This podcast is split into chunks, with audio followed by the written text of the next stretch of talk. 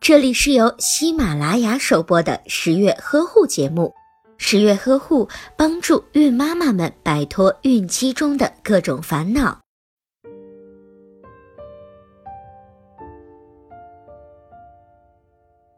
有的孕妈通过 B 超检查发现自己怀的是双胞胎，但是之后检查却发现一个胎宝宝养的白白胖胖的，另一个却薄如纸片。有的孕妈妈本来肚子里怀的是龙凤胎，可是一个月之后，最后有一个胎宝宝却不见了。孕妈妈不仅大呼：“难道是我的女儿被儿子吃掉了吗？”其实这是一种疾病，叫做双胎输血综合症。简单的来说，是一个胎宝宝的动脉和另一个胎宝宝的静脉不小心搭在了一起，一个胎宝宝的血液会源源不断的流到另一个胎宝宝的体内。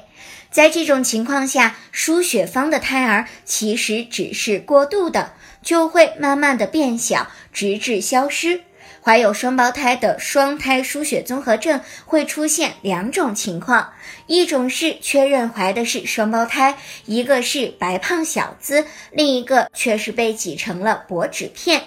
另一种情况就是确认怀的是双胞胎，可是才过了一个月的时间，双胞胎呀只剩下了一个，另一个却不翼而飞了。这两种情况临床中并不算罕见，和自然流产的状况是一样的，是胎儿在宫内停止发育所导致的。早期怀的是双胞胎，但是在发育过程中，其中一个没有正常发育，两个胚胎存在互相竞争、优胜劣汰的情况，较弱的那个宝宝也就会夭亡了。由于不断的受到另一个正常妊娠的胎宝宝羊膜囊的挤压，死胎部分组织被吸收，剩下的胎宝宝是可以正常发育的。上面说到底的第二种情况，其实是一胎停育的情况，是指宫内孕胚胎发育到一定阶段死亡而停止继续发育。由于两个胎儿所携带的母体的遗传信息几乎是完全相同。所以，它们具有相同的基因，双胞胎就像是一个模子里刻出来似的。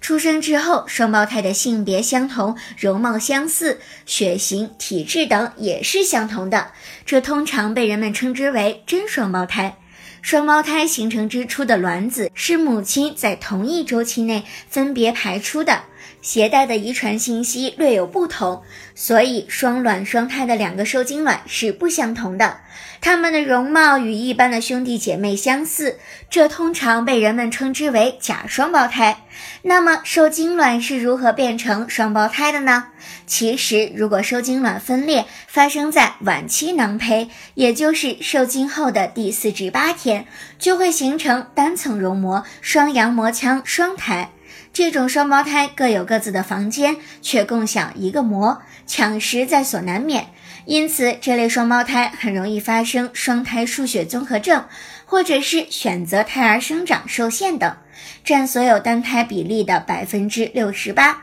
如果遭遇胎停育，孕妈妈应该怎么办呢？一般来说，当怀有单细胞的孕妈咪被确诊为胚胎停止发育后，需要在医生的指导下做流产处理。